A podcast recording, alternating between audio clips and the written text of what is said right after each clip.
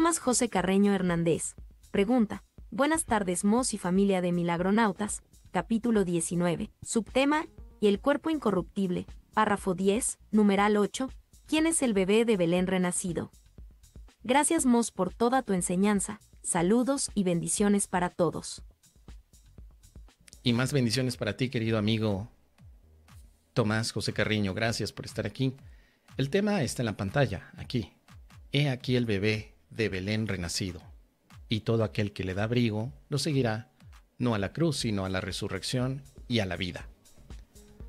Tenemos que ver el contexto, querido amigo, primero y antes que nada.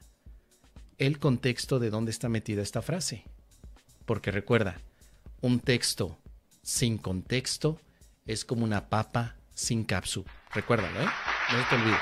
O como unos tacos de nenepil sin salsa. O como un café sin su panecito dulce. O como un mezcal sin la naranjita. O tal vez como un tequila sin su limón, etc. Pero vamos, vamos al tema, porque si no se me van las cabras al monte y hay mucho que hacer. Saludos a Victoria Olivero. Gracias por estar aquí. Lo que nos dice el texto es, ¿qué peligro puede asaltar al que es completamente inocente? ¿Qué puede atacar al que está libre de culpa? ¿Qué temor podría venir a perturbar la paz de la impecabilidad misma? Si bien lo que se te ha concedido todavía se encuentra en su infancia, está en completa comunicación con Dios y contigo. En sus diminutas manos se encuentran perfectamente a salvo todos los milagros que has de obrar y te los ofrece. El milagro de la vida es eterno. Y aunque ha nacido en el tiempo, se le da sustento en la eternidad. Contempla a ese tierno infante, al que diste un lugar de reposo al perdonar a tu hermano, y ve en él la voluntad de Dios. He aquí el bebé de Belén renacido, y todo aquel que le dé abrigo lo seguirá, no a la cruz, sino a la resurrección y a la vida. Por contexto, querido amigo, entendemos que el bebé de Belén es el milagro. San se acabó. Por contexto de este párrafo. Pero vamos a ver. Vamos a ver ciertas cositas. Dice aquí, el milagro de la vida es eterno y aunque ha nacido en el tiempo, ¿quién ha nacido en el tiempo? Pues el milagro, ¿no? Obviamente. Objeto directo. ¿Quién ha nacido en el tiempo? El, el milagro es el que ha nacido en el tiempo, pero le da sustento la eternidad. Luego te dice, contempla a ese tierno infante. Y aquí ocupamos una figura literaria llamada metáfora. La metáfora pone a un tierno infante como el milagro en tu vida. No es que los tiernos infantes sean milagros, sino que es una metáfora.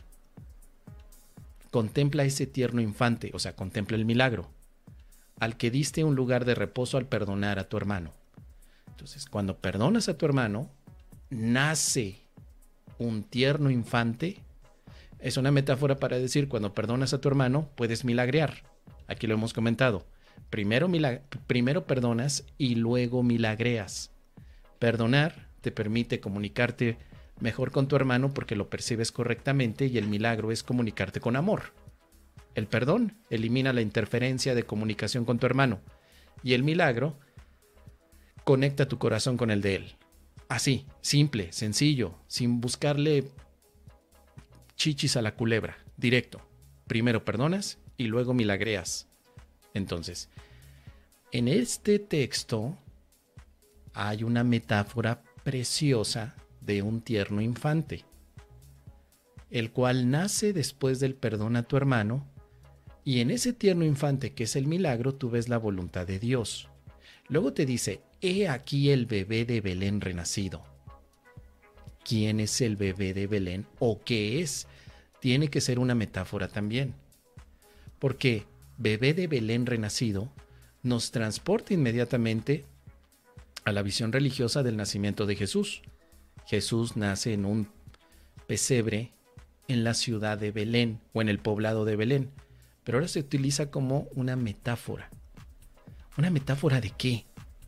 ¿A qué hace referencia esta parte de aquí? Por supuesto sigue siendo también el milagro de tu mente, tu mente renacida, porque ahora, después de perdonar, puedes entonces ver a una mente como un tierno infante donde está el milagro y que representa también de una manera muy bella y amorosa al bebé de Belén. Pero es una metáfora, esto no es literal. No es que literalmente haya físicamente un bebé de Belén renacido al que tú llamas Jesucristo. No, es una metáfora. Dice, y todo aquel que le dé abrigo a este bebé de Belén, lo seguirá, pero no a la cruz. También aquí hay un guiño a la parte religiosa que sabemos en la Biblia acerca de un bebé que nació en Belén, que creció, que se le reconoció como Jesús, el Cristo, y que lo pusieron en la cruz al final de sus días. Juega con ese mensaje de la Biblia, pero desde un modo metafórico. Esto no es religión, esto es poesía. Y desafortunadamente a veces nos cuesta trabajo comprender estas líneas desde la parte poética y las queremos entender como si fuera algún tipo de reforzamiento a lo que dice la Biblia en la parte de los evangelios. Lo volvemos a decir, queridos amigos milagronautas. Un curso de milagros no es un curso de religión católica ni cristiana. No es. Los elementos que vemos en un curso de milagros, aunque hablen del, del bebé de Belén o que hablen del milagro, o que hablen de Jesús, o de Dios, o del Espíritu Santo, no se debe comprender en el contexto de la religión católica o del cristianismo, sino que aquí hay un concepto que le da un giro a todo ello. Y generalmente esas frases bíblicas que se utilizan aquí no son como una forma de reforzar el mensaje religioso, sino que son tomadas como metáforas símbolos o incluso algún tipo de visualización de lo que podría significar cada uno de esos elementos. El bebé de Belén lo visualizas como un pequeño que ha nacido y que lo seguirás no a la cruz sino a la resurrección y a la vida. Es decir, hay un simbolismo de algo pequeño que crecerá y que se convertirá en lo más maravilloso.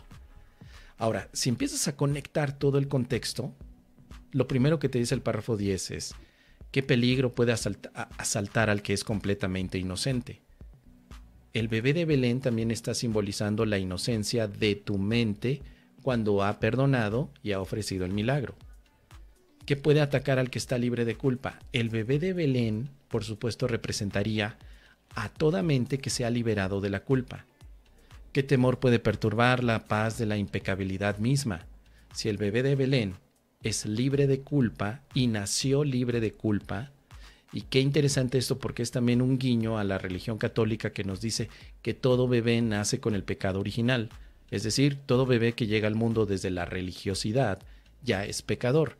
En el curso de milagros ni nos interesa si eso es cierto o no, pero se nos dice, ocupa la visión metafórica de un bebé llegando al mundo que representa también a tu mente, pero sin pecado tu mente sin ataque, tu mente sin pecado.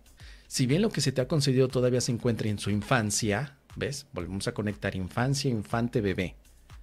Está en completa comunicación con Dios y contigo. Lo que se te ha concedido, ¿qué se te concedió Tomás que todavía está en su infancia? Pregúntatelo. ¿Qué se me dio por parte de Dios que todavía está en su infancia? O, sea, está en el proceso de crecimiento vamos a ver que ya ahora, por un contexto mayor, podemos ver que tendrá que ver con los aspectos de la paz, con los aspectos de tu verdadera identidad espiritual, porque todo este tema está dentro de la sección El cuerpo incorruptible, que a su vez corresponde a los obstáculos a la paz. Y creo que es el tercero o segundo. Obstáculos a la paz, me parece que es el... Aquí está. El primero. En el primer obstáculo a la paz, te quieres deshacer de la paz porque te atrae la culpa, porque crees que el cuerpo es valioso por lo que te ofrece, porque te atrae el dolor. Y luego llegamos, perdón, hasta el tercer obstáculo que es la atracción de la muerte.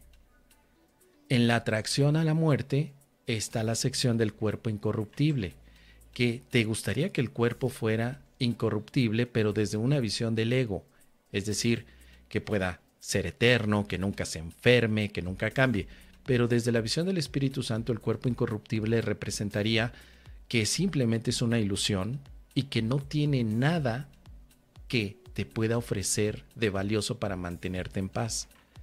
Dice aquí, tienes otra consagración que puede mantener al cuerpo incorrupto y en perfectas condiciones. El cuerpo es tan incapaz de morir como de sentir. El cuerpo no hace nada. Ni es corruptible ni es incorruptible. El cuerpo no es nada. Entonces, tu obstáculo a la paz radica en que para ti el cuerpo es algo tan valioso que te olvidas de la paz interna. Por otro lado, si aprendes que el cuerpo no siente nada realmente, el cuerpo no tiene sentido como muerte real, es cuando entonces puedes llegar a la paz. Dice, a ti que estás dedicado a lo incorruptible, se te ha concedido, mediante tu aceptación, el poder de liberar la corrupción o liberarte de ella. Ahí es donde vamos a tener todo este contexto.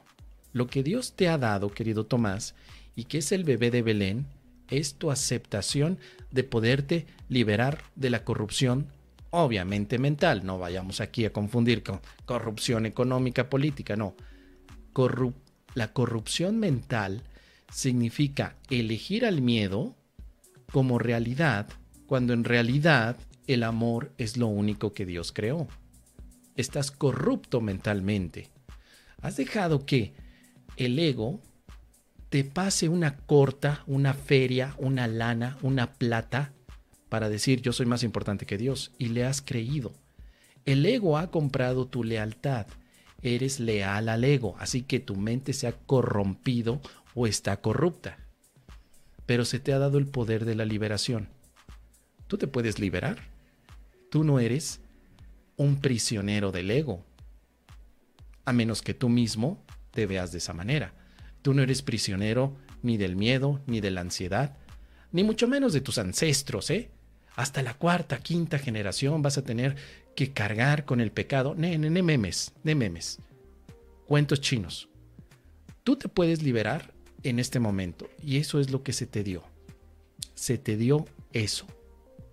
Aquellos que tienen miedo de la muerte no ven con cuánta frecuencia claman por ella. Luego te dice que la muerte es un sueño, te dice que liberes el cuerpo de las despiadades, despiadadas e inexorables órdenes de las que lo sometiste y perdónalo por lo que tú le ordenaste hacer. Luego se te dice que el miedo a la muerte desaparecerá a medida que la atracción que ejerce ceda ante la verdadera atracción del amor.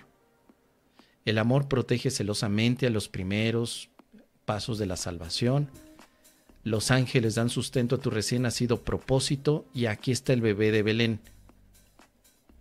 Así como hablamos de que bebé de Belén es una metáfora, aquí también, amigo, los ángeles son una metáfora. Es una de las preguntas favoritas del estudiante de curso de milagros. Oye, Mos, ¿por qué dices que los ángeles no existen? Sí, mira, mira, ahí está, ahí está, ahí dice, ahí párrafo 9. Frase número cuatro. Además, mi facilitadora angelóloga, practicante de curso de milagros, de coach ontológico, de barra de access, de sanación cuántica y también de chilaquiles con pollo todos los fines de semana de 8 o 9 de la mañana. Ella dice que los ángeles sí existen. Está bien. Pero si ponemos atención y vemos el texto en contexto, podemos entender que estamos hablando de metáforas en gran parte de toda esta visión. Al menos cuando nos dice, el amor protege celosamente los primeros pasos de la salvación, la resguarda de cualquier pensamiento que la pudiera atacar y la prepara silenciosamente para cumplir la imponente tarea para la que se te concedió. Los ángeles dan sustento a tu recién nacido propósito. El Espíritu Santo le da abrigo y Dios mismo vela por él. No tiene necesidad de que lo protejas, Él es tu protección, pues es inmortal y en Él reside el final de la muerte. Y luego, ¿qué peligro puede asaltar el que es completamente inocente, etcétera? Entonces, el bebé de Belén hemos visto que es el milagro, hemos visto que el bebé de Belén es también la, mente renacida en el amor. Y por contexto podríamos entender también desde el párrafo 9 que el bebé de Belén es el propósito que ha nacido de la decisión que has tomado de permitirte ser atraído por el amor y dejar de ser atraído por la muerte. Escucha con mucha atención, querido amigo. La decisión de que solo me atraiga el amor, nada más. Que la muerte no me atraiga. Yo permito que el amor me atraiga. Y la prueba de que esta metáfora tiene esta decisión de muerte o amor es al final. Y cito lo que dice. He aquí el bebé de Belén renacido, y todo aquel que le dé abrigo lo seguirá, no a la cruz, que es la muerte, sino a la resurrección y a la vida, que es el amor. Finaliza precisamente con la decisión cuando dice, y todo aquel que le dé abrigo, lo seguirá. ¿Abrigo a que ¿Al bebé de Belén? Claro, pero el bebé de Belén es un propósito. Todo aquel que tenga el propósito de seguir al amor, entonces representará la resurrección y la vida. Pero aquel que quiera seguir a la muerte, seguirá representando entonces pecado, dolor y sobre todo la negación de la paz. ¿Qué te parece, querido amigo? Creo que con eso podríamos concluir no habría nada que ver. Adicionalmente a estos puntos, en los que definitivamente a veces es importante recordar que el curso de milagros tiene estas dos partes tan maravillosamente integradas en, en su forma literaria. Aspectos específicos y aspectos poéticos que juntos trabajan como cuando pones un taco con carnita con chilitos, con salsa, con su limoncito y con su cebollita. Hacen equipo, hacen equipo, ¿sí? Y al estar haciendo equipo, el taco te sabe al cielo divino. Un taco que no tenga carne, pues es un taco sin nada. Esos tacos de sal que pues, sí son muy simples, pero la pura carne sin el taco, pues tampoco. Entonces, así es lo que pasa en un curso de milagros. No todo es literal. No todo te dice que los ángeles van a ropar tu propósito. tú, ah, sí, sí, son ángeles. Y que luego te diga, no, es que el mundo no existe, es una ilusión. Ah, no, eso es una metáfora. No, no, querido amigo. Hay que unir los dos. Recuerda, texto sin contexto es como una papa sin cápsula. Tienes que entender todo completito, leerlo, sabrosearlo. Una, dos, tres, tuya, mía, te la presto, juégamela. Todo eso, todo eso que tú ya sabes que se puede hacer con un curso de milagros. Así que déjame tus comentarios, querido Tomás, y vámonos a la siguiente pregunta.